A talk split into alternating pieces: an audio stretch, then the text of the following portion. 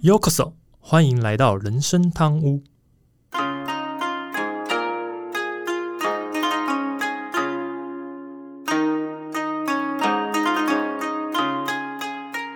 话说今天是呃录音的时候是三月十一，嗯，对啊，讲到三一一就要想到日本的那个大地震的时间，那已经过了十几年有了，十一年吧。嗯哦，如果我没记错，好像因为它好像是二零，诶，它是二零一零还是二零一一年发生的，就超过十年的啦。然后因为大地震三月三月嘛，三月十一嘛，记得同一年我们好像六月多就去大阪了。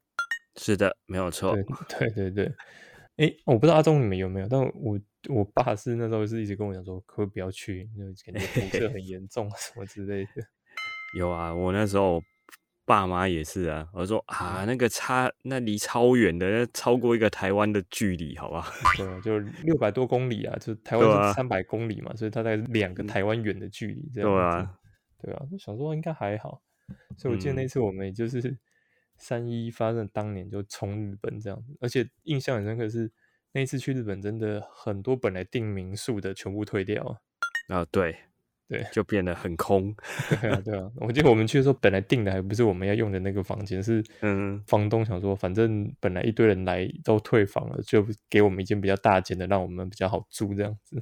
是啊，这也是蛮有趣的地方。嗯，好，那除了这个，其实另外一个就是啊，就是好了，因为录音的现在那个我们的乌俄战争好像还没结束，那其实影响还蛮多的。我所谓的影响，并不是说真的战争什么影响，而是说看起来呃，接下来的最明显的，好像是开始有一些物价要上涨的问题了，尤其是像瓦斯啊，对，对我听到瓦斯啊、石油啊都开始要上涨了。可能很多人没有办法想象吧，就想说一个离我们那么远的地方，两个国家在打仗，到底关我们什么事情？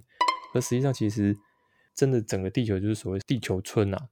所以呢，这牵一发而动全身，真的是任何一个地区、任何一个区块有纷争，说真的都会影响到其他国家甚至其他区域的一些动乱或什么之类的，这是一个比较麻烦的情况。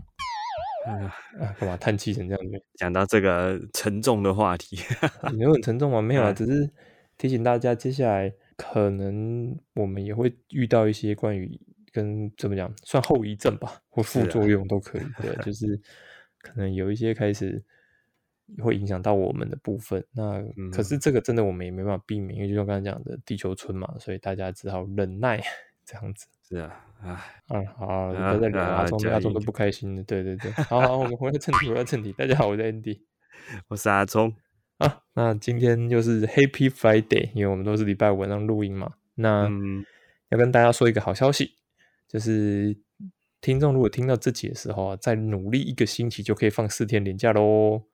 对啊，那儿童节跟清明节有连假，不知道听众有没有回乡去扫墓啦？不过现在。很多其实都开始有些，比如甚至像灵骨塔或者什么，都开始转型，说这个疫情比较严重，这个大家不要群聚，所以呢，参拜也可以数位化这样子。当然，可能在某些长辈的感受里，这是一个还蛮诡异的事情，因为大家其实以前都是聚集在一起的。当不过我自己的感觉是啊，如果考量疫情的状况，其实能表达自己的心意是比较重要的啦。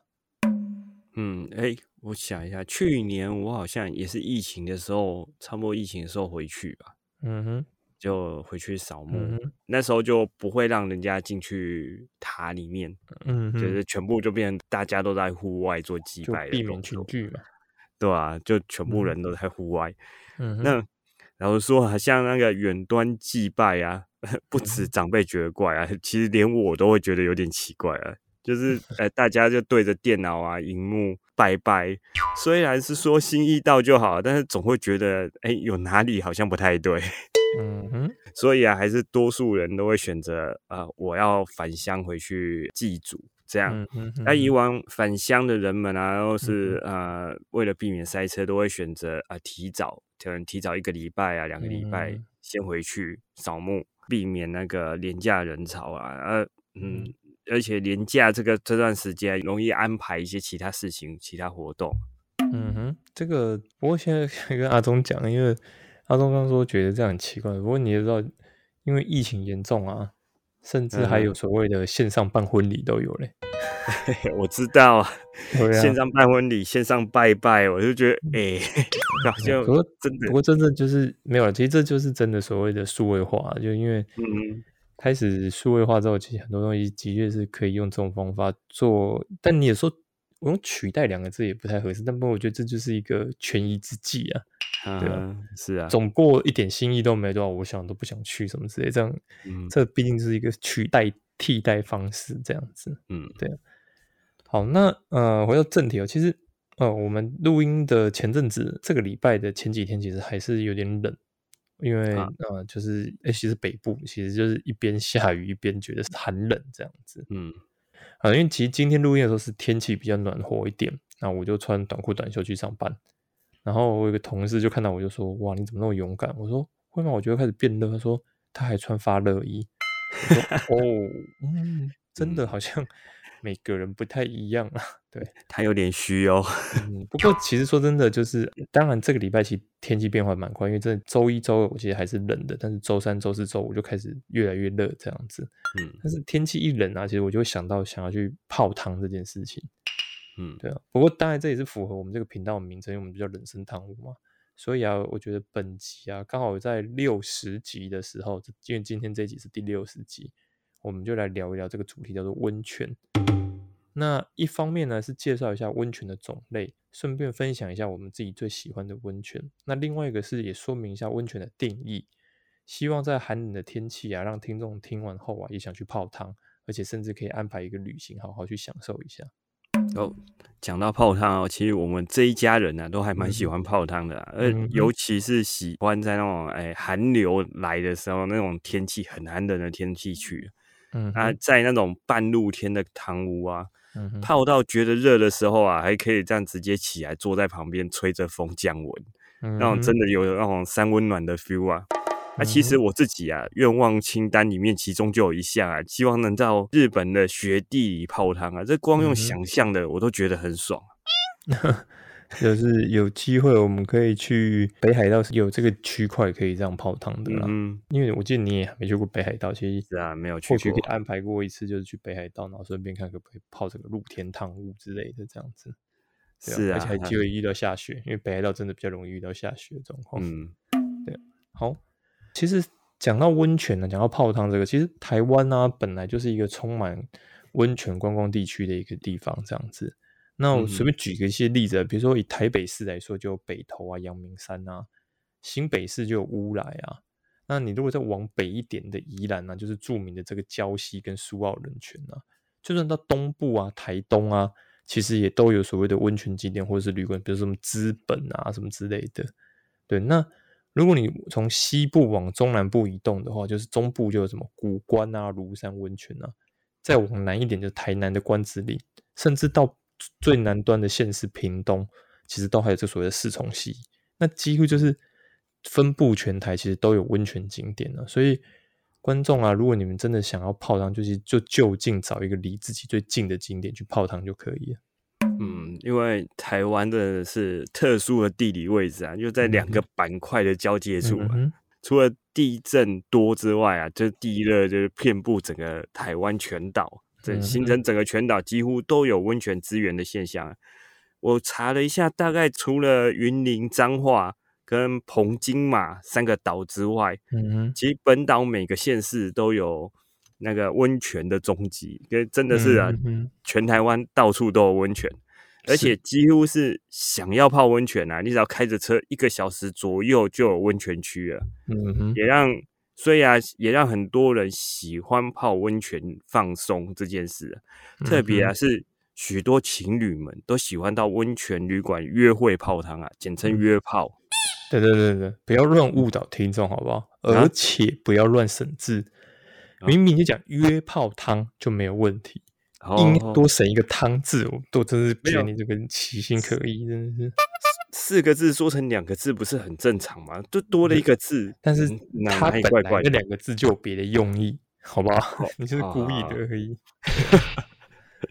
就约泡汤就没问题，好吗？那个那个部首不一样嘛，哎呀，不要计较那么多。然后还好意思说，你明知道部首不一样，听众只能用听的，你就只用讲的，听众怎么知道你在讲哪一个字？所以我前面才有全名嘛，对不对？哈，那就讲约炮汤会怎么样？好了，好，不跟你争。好，那我自己其实因为我小时候就住在这个阳明山后山那边。所以啊，其实大人啊，只要开个车啊，就能轻松抵达这个温泉区。只是小时候真的不知道，也不会享受所谓的什么泡汤乐趣啊，只会觉得说这个比洗澡水更烫的温泉到底有什么好的？而且啊，去泡汤大家都知道，就是你一定要花钱才进去泡嘛。嗯，所以就会觉得说，为什么不在家快速冲个澡就好了，还要去 花钱泡这么烫的热水？当然。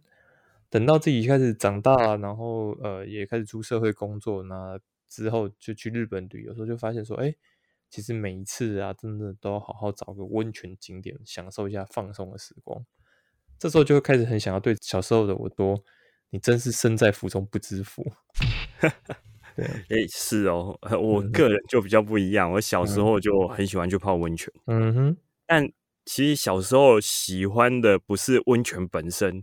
嗯，而是通常在温泉旅馆啊，或者是汤屋里面都有那种大大的浴池，嗯哼，就可以在里面玩水，很开心。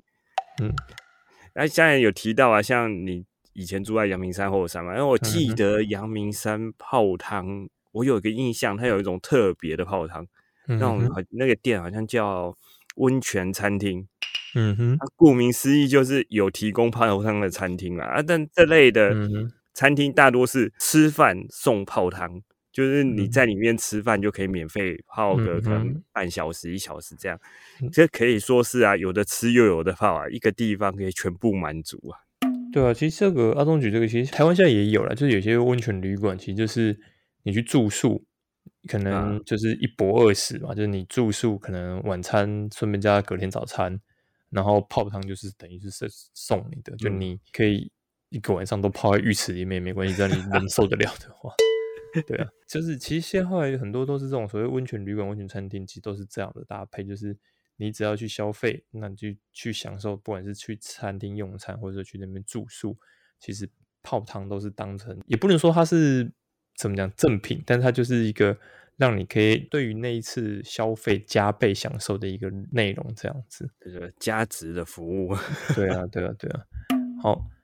不过我们回到正题哦，其实要跟听众先说明一下，到底什么是温泉哦，不然就是说我刚前面提到，就是像像我我自己小时候一样，就是说啊，温泉就是比较热的水，对啊，其实这是不正确的，因为但是尤其我小时候会觉得那温泉水就是有味道，因为我阳明山的温泉就是会有味道，而且又是比较烫的热水，所以我小时候真真的这样误会，所以呢，我们认真去查了一下，其实呃，我们有所谓的温泉法，其实温泉法定义所谓指。符合温泉标准的温水啊，或冷水啊，或地热，就是有个蒸汽的这样。像是一般的，如果我们所知道所谓的温泉，或是刚才讲的冷泉、地热混水，或是泥浆温泉，其实都属于是温泉。那它指的就是地下自然涌出，或是人为抽取之泉温为摄氏三十度以上，且泉质符合八大泉质标准之一者。指的是里面这八大泉子，指的就是什么？总溶解的固体量、碳酸氢根离子、硫酸根离子、氯离子、游离二氧化碳、总硫化物、总铁离子或镁这些相关的这些内容，只要符合标准之一，你就可以称之为温泉。哦，原来温泉还有这么详细的定义啊！嗯，不是随随便便挖个地上涌出的泉水就叫温泉。我以前真的以为。只要是地下冒出来的热热的水，都算是温泉呢。你可能是挖破人家热水管了。哎哎，有可能哦。这个不能叫温泉了，而且你还要补，把人家补回去。我跟你说，对啊。好了，不过当然，呃，其实不同地区对温泉的定义也不同啊。以像我们刚才讲的是台湾的温泉法嘛，如果你日本的温泉法来认为的话，就是地下涌出之温水、矿水及水蒸气，或是其他的气体。这个当然讲的是碳氢化合物为主成分的天然瓦斯除外。那温度呢，必须高于或等于，就是大于或等于二十五度。那如果温泉是低于二十五度的话，它就必须要求水质符合之规定，是在十九种物质之其中一种以上者。当然，呃，日本的这个十九种物质太多了，所以我就不一一念。对，那韩国呢？韩国其实也有韩国的温泉法，其实它的规定就相对比较单纯一点，就是韩国温泉规定就是温泉必须从地下涌出，然后呢温度高于或等于二十五度的温泉。那重点是这个，它要求是水质的成分要对人体无害。可是它对水质的成分就不像台湾跟日本一样，它有特别的要求。嗯，这听起来各个国家对于温泉都有不一样的定义啊。说的也是啊，毕竟这温泉本身也没什么国际标准，没有什么标准，就各个地方各个国家自己去定义的。像你刚才说嘛，韩国啊，定义就是啊，地下冒出来温温的泉水就算是温泉。哎，原来我的误解在韩国也算是正确的。那那也是确保你挖到不是人家热水管呢？哎，对，还说不定韩国挖到热水管也是温泉。那等一下把水灌起来就没有温泉，好不好？对啊，其实不不过因为这个毕竟其实是呃我们查来资料，所以正确的可能当然假设有听众知道更正确，或是说啊我们有什么错误的，都欢迎跟我们再更新或跟我们来信跟我们说明一下。不过我们现在真的就是查到资料是这样子，至于说。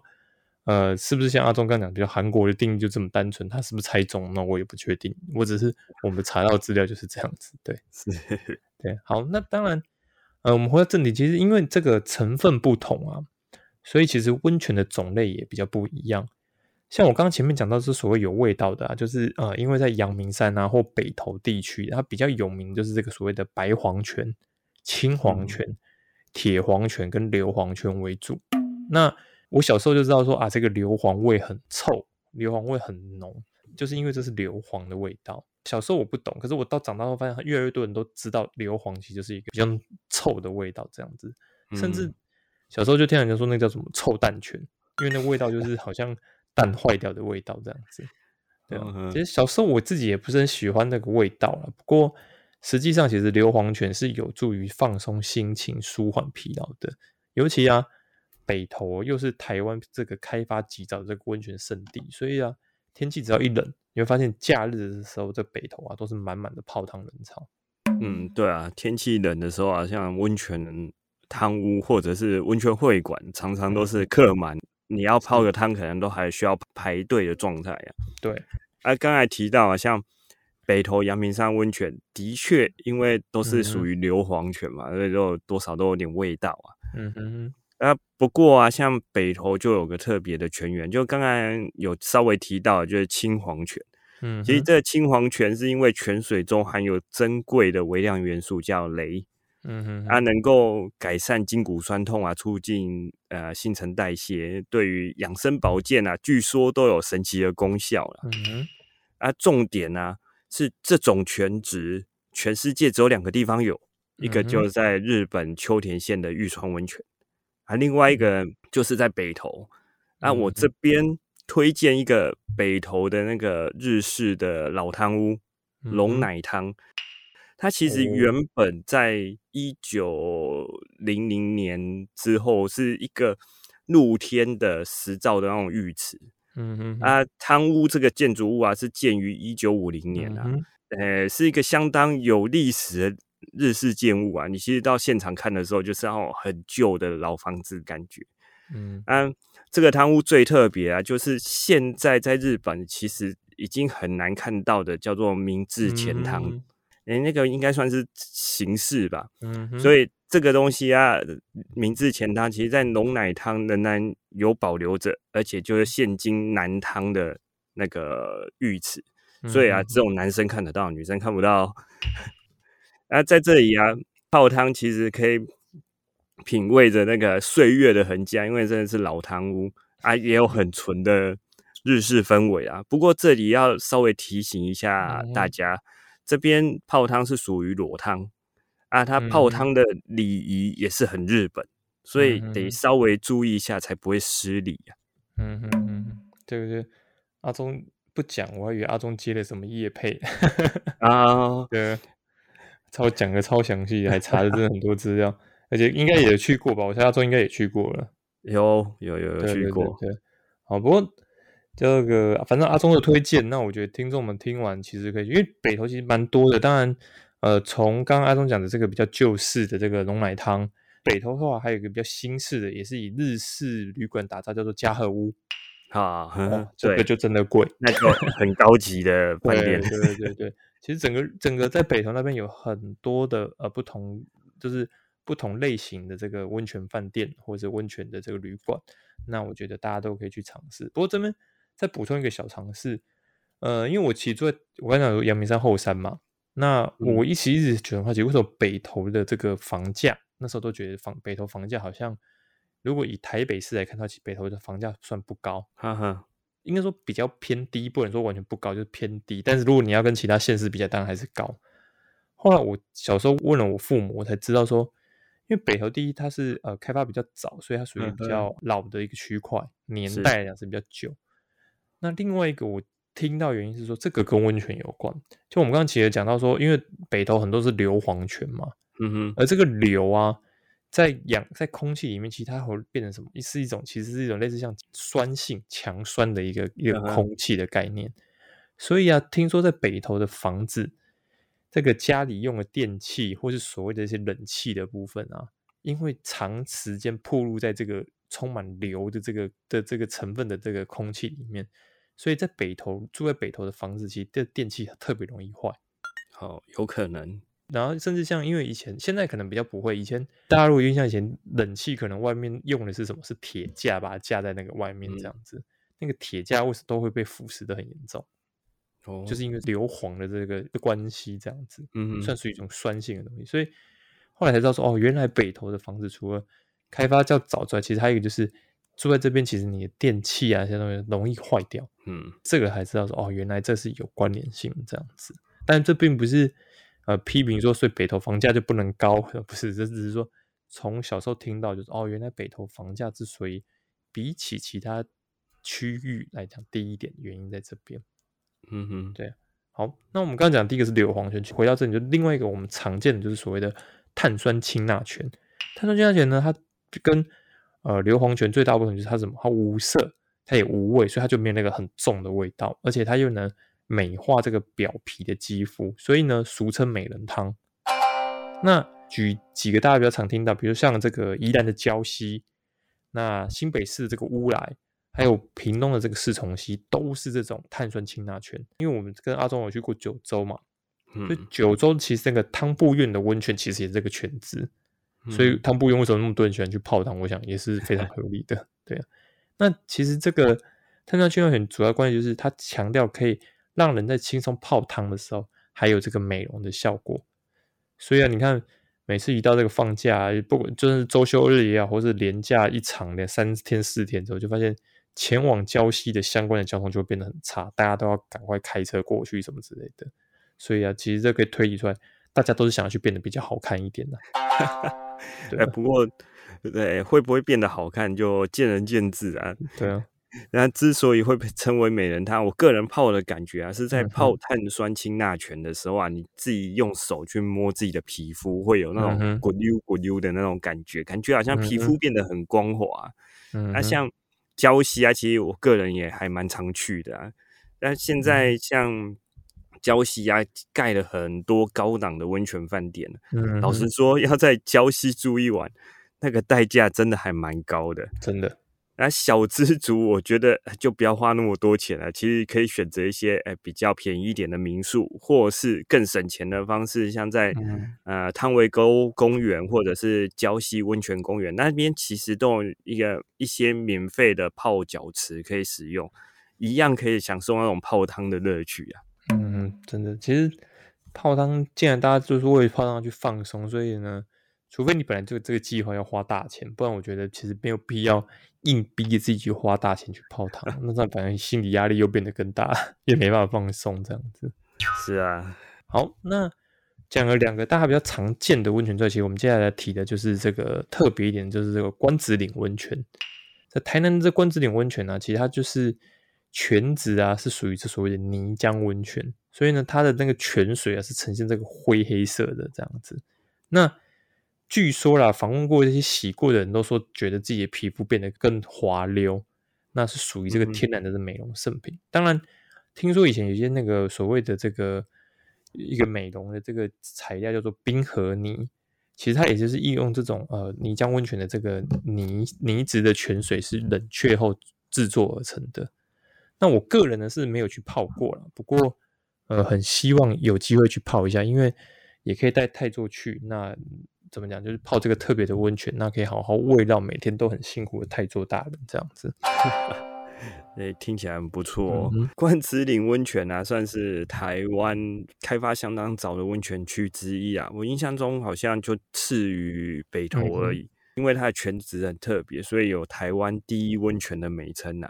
那刚才讲全职特别，因为它是唯一的泥浆温泉，就台湾其他地方都没有，就只有这个地方有。啊，我记得我小时候啊，过年的时候啊，常常被带去关子岭走走。我到现在还记得，我已经好久好久没去了，到现在还记得那边最有名的是一个叫水火同源的一个景点啊。嗯哼，就是一个点啊，它会冒出泉水啊，也会冒出天然气啊。点火之后就会就是水火 水火同源了。嗯哼，嗯，其实跟 Andy 一样啊，很可惜啊，我也是没有在那边泡过温泉，所以啊，现在啊，温泉攻略清单我又多了一个必泡温泉了。嗯哼嗯，讲刚才讲讲到这种特殊温泉啊，嗯，我在这里另外加码一个自己私心很想去的温泉，嗯，那就是那个绿岛的朝日温泉。那这个温泉呢，在世界上也是相当稀有啊，是围山的海底温泉，属于那种硫酸盐氯化物泉。其实它的泉水就是有点海水味，有海水的咸味。它的地点的关系，所以你在凌晨泡的时候啊，可以一边泡汤一边迎接曙光。那白天泡汤的时候呢，可以一边泡汤啊一边欣赏无敌海景啊。晚上还可以一边泡汤一边仰望星空。其实，在不同的时间来泡都有不同的乐趣啊，可以说一整天都很好泡啊。就是想一整天泡在水里的意思吗？啊，你可以分三个时段去啊。谁叫你一直泡在那里啊？会死吧？一整天泡在里面。好了，不过这个就是呃，我们其实推荐给大家说，因为可能有些温泉虽然我们可能听过，但是没有去过。那今天介绍其实也就是希望说。如果听众听完之后想要去尝试不一样的温泉，那你可以去去看看这些地方，这样子。嗯嗯，对啊。好，那刚刚阿忠讲一个，其实我们再回到这里，其实台湾还有一个很特别，就是这个苏澳冷泉呐。苏澳冷泉呢，它的泉质啊是碳酸氢钙泉，跟刚才这个氢钠泉比较不一样。那它的水温呢约在这个二十二度左右，其实二十二度大概就是比较凉快的水，不到冰也不到冷，就是比较凉快的水这样子。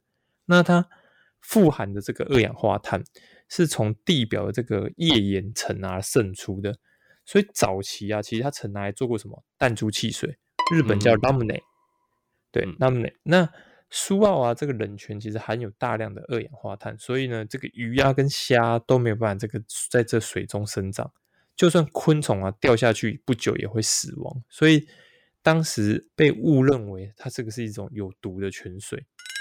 对，那日治时代啊，其实这个日本的军人叫做竹中信景，他无意发现说，哎，这个水其实不但凉快清凉，而且还是可以喝的，而且喝起来还比较甘甜，所以才打破这个死亡之泉的这个 这个误会，所以后来就有所谓的苏澳冷泉之名。哎，我印象中这位日本军人就是在这边制造 弹珠汽水，开了一间公司在这边制造弹珠汽水的人。对吧？苏澳冷泉真的是唯一一个，诶，很适合在夏天泡的不温泉，它不温。那的确啊，去泡苏澳冷泉的时候啊，你在在里面泡的时候，你会明显的发现皮肤上跟池子底下的石头都会附着的一些小气泡，要感觉起来就超像是泡在那个冰凉的汽水里面呢。嗯，那像苏澳冷泉在当地女性的口中是这种天然的美容圣品啊。对于像是胃部啊、像肺部的病症，还有什么肾结石、膀胱结石、痛风、糖尿病，还是呃慢性肥胖症，呃，听说都有注意的，是听说嘛。虽然这感觉好像哎，这个初奥冷泉听起来很赞，但其实真的冷泉真的不如温泉热门呐。嗯哼，现在其实只有苏澳冷泉公园有提供泡汤的服务。大家如果夏天有经过苏澳的时候，真的可以考虑下车去泡一泡冷泉，去清凉一下。这真的，真真的。不过现在冷泉，我必须讲，因为整个宜兰啊，包括礁溪或者是苏澳，真的是一到假日就充满人，所以想要去泡冷泉也是尽量要把握机会，要不就平日请假去吧。是是是，对啊，可能会比较轻松一点。嗯，好，那。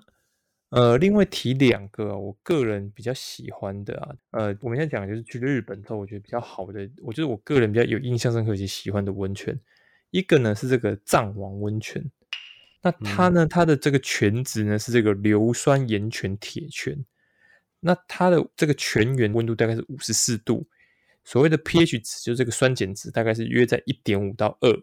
之间，所以它是属于酸的，因为小于七是酸，大于七是碱性这样子。嗯，所以它的酸性的程度，如果要用比较的话，大概就是属于白醋跟柠檬汁的这种酸性。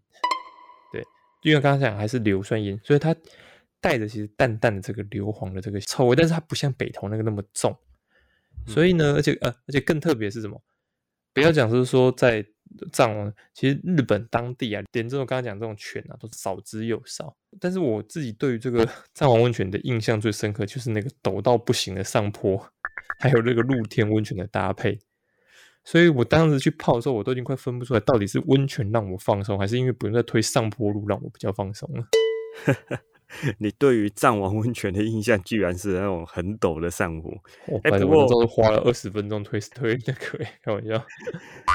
说实在，当初是因为看地图，想说，哎，路途不远哦，应该用走了就可以走得到，但是没想到到了现场才发现，哦，是连续上坡啊！我还印象，你那时候真的就是推着婴儿车啊，气喘吁吁才爬上去的。你那时候儿子真的太小了，不可能让儿子婴儿。那时候那时候儿子好像会走了，但是因为那个上坡真的太陡了，所以你不可能让儿子自己一个人慢慢走之类，所以干脆还是把他放在车子里面，要自己推上去。对，那真的很呃，还蛮累的那个陡坡。那这呃，除了那个陡坡之外，藏王温泉真是属于那种全露天的温泉。嗯，严格来说，应该是野溪温泉。我记得泉池旁边就有一条小溪。对对。那我们去的时候啊，刚好是那个枫红的时间所以一边泡着温泉啊，一边赏满山红叶的美景啊，享受那种天人合一的感觉。那大家不要觉得，哎，好像呃有点全露天，有点害羞。其实它虽然是全露天，但是周围它都还是有围篱呀，所以也是有相当的隐秘性。除非有人刻意垫高用手机拍摄，我印象中几年前好像就有人曾经偷拍啊，放上社群的新闻啊，当初还闹得很大。就是这种行为真的是。不道德，现在也把脸啊丢到国外去了。大家出了国啊，还是记得一件很重要的事情，就是呃，不要丢，不要丢脸，真的，不要做出一些嗯不符合礼仪的行为啊。尤其在比如我们去日本，再怎么样，你在日本人眼中，你就是一个外国人。是的，对啊，对他而言，他会觉得，哎，这外国人来真的是不懂。不懂礼仪在那边乱弄乱搞都不好，对啊，是好。那最后一个我比较想提的关于温泉，其实就是这个有马温泉的这个金汤。有马温泉是在呃我们讲的兵库县。为什么会讲金汤？是因为银汤啊，其实去了几次都没有开放了，所以啊，我觉得不知道是不是这个暗示逼的我还得再再去一次这样子。那这个金汤呢，它比较特别，就要跟刚刚前面讲不一样，它的泉质啊是这个。铁氯化钠的这个强盐高温泉，那也因为它这个铁分氧化了，所以它呈现的是什么红褐色这样子，所以故有金泉之称。而且啊，这个泉子啊，它的杀菌作用强，保湿性能高，因此被认为具有美肌效果。不过呃，也有一些传说啦，就说曾经有一些武士受过伤之后，来到金汤这里泡汤疗伤啊，痊愈的比较快。可能最有名就版本龙马吧。啊，听说版本龙马曾经受伤过之后，然后来到这边泡金汤之后，然后很快就痊愈了，这样子。哦，有这个传说。像刚才讲银汤没泡到意思，就是要再去一次油马温泉呐。当然，我自己本身也还想再去一次。嗯嗯嗯。啊，讲到油马温泉，其实它是算是日本三大名泉之一啊。也有人说是日本最古老的温泉。嗯哼。那这边还有另外一个意思，就是我们之前有讲到的丰臣秀吉，他其实也很喜欢到有马这边来泡汤，让有马温泉声名大噪，更有那种太和之汤的美称。嗯哼，那去的话，我建议呀，可以买套票，这样你的金汤银汤都泡得到，不要像我们一样很衰，去的时候想买套票，但是银汤都没有开。这边呢，其实我们在。泡完汤之后，泡完金银汤之后，其实还可以搭乘缆车到六甲山去。那边的六甲山展望台可以把整个神户港啊尽收眼底。天气好的时候啊，甚至可以看到大阪湾的沿岸。啊，到最远可以到和歌山的海岸线。日落之后还可以看到神户大阪的夜景，那真的很不错。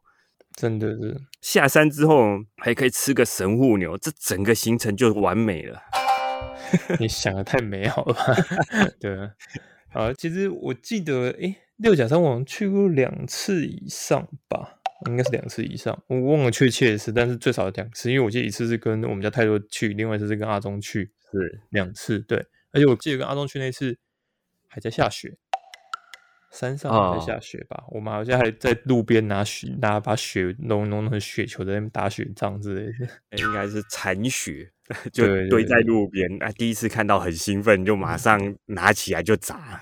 对啊，对啊，对啊。好，那另外一个其实呃，刚刚阿忠讲这个关于丰臣秀吉，我们这个秀吉宫，在整个有马温泉那边其实有秀吉的这个人像，嗯，就是有他的这个。那个算铜像嘛，反正就是有他的一个像在那边。另外一个是啊，我们秀吉宫的这个夫人宁宁，也有也有一个像在那边，甚至好像有宁宁桥吧，我如果没记错的话，哎，好像有。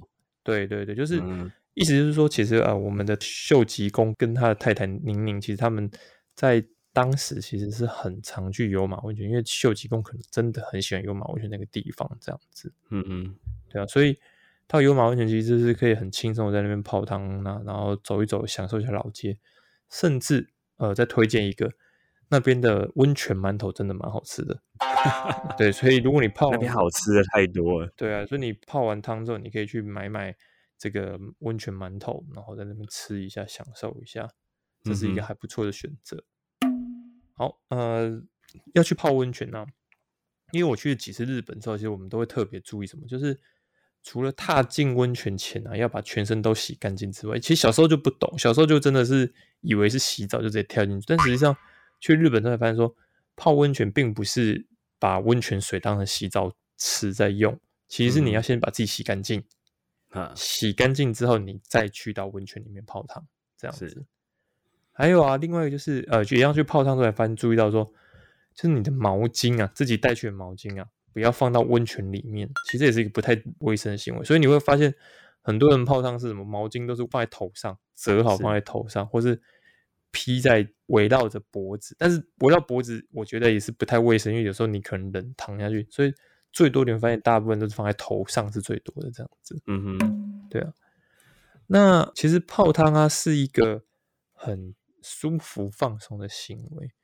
不过啊，也要提醒大家一下，就是泡汤啊，一定要量力而为，不要啊，为了勉强说，哎，这次泡汤花这个钱呢，门票可能四五百块日币啊，就想说，那我们要一定要把它赚回来，所以呢，就强迫自己坐在温泉里面，这个发生什么意外更得不偿失。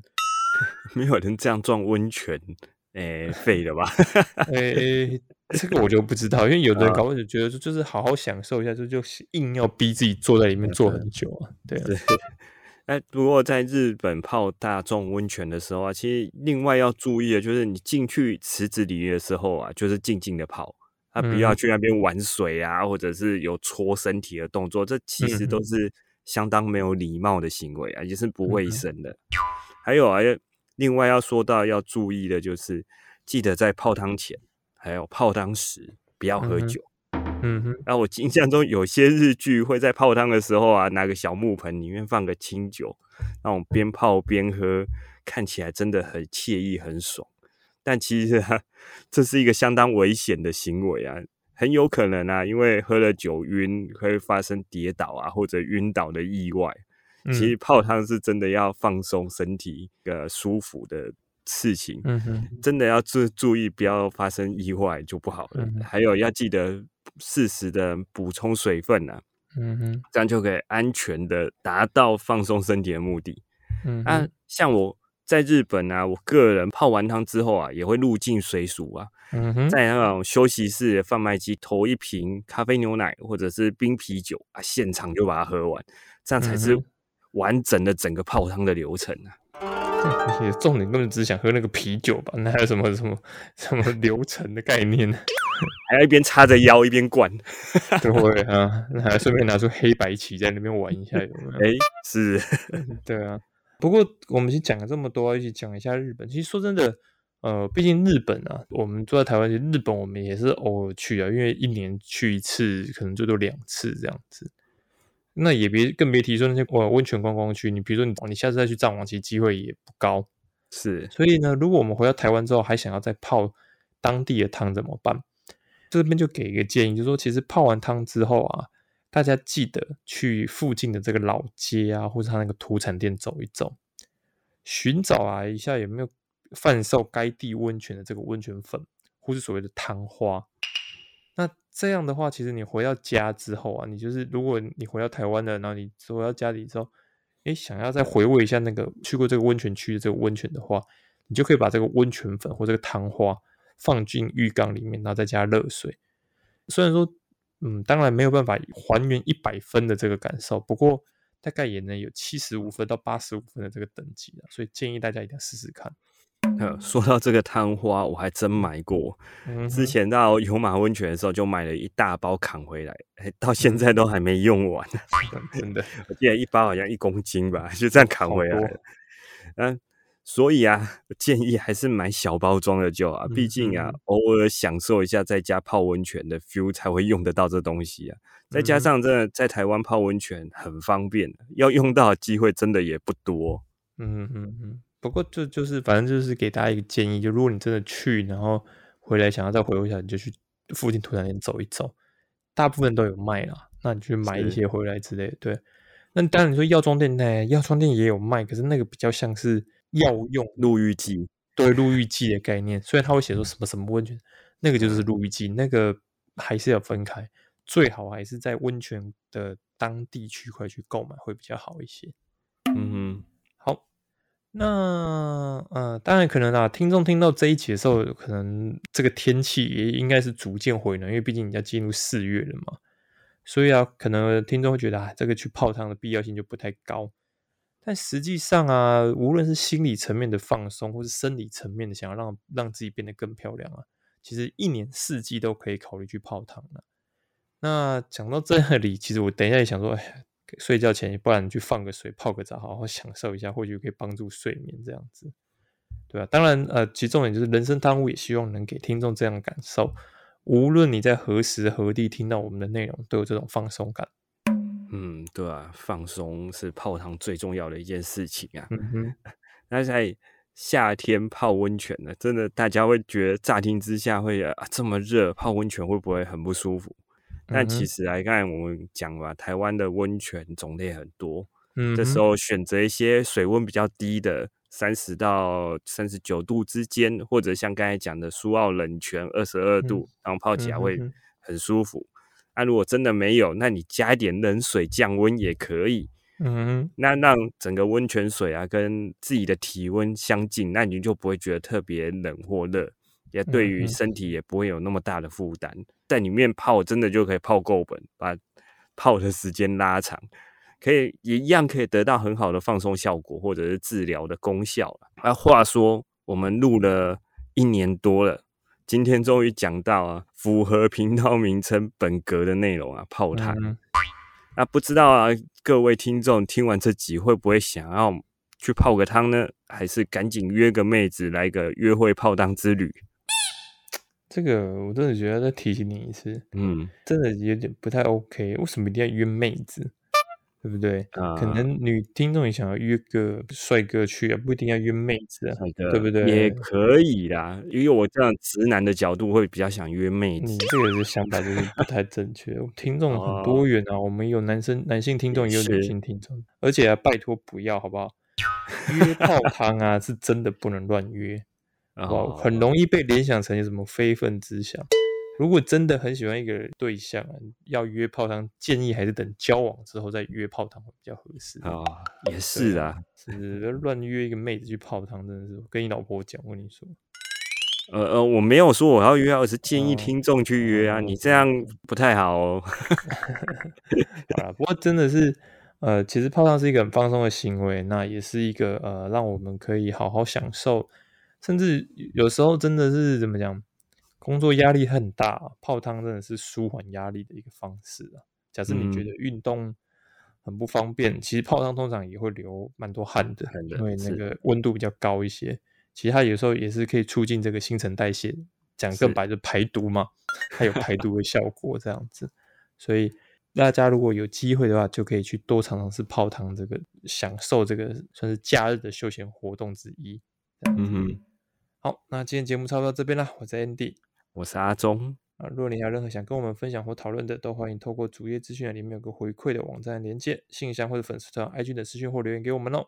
另外，目前开放小额赞助，如听众如果喜欢我们节目，也希望您赞助人生汤屋，让 Andy 和阿忠能做出更多优质内容。如果使用 Apple Podcast 的听众，也请您不吝给我们评价，让我们得到鼓励。好的，我们下周见，拜拜，拜拜。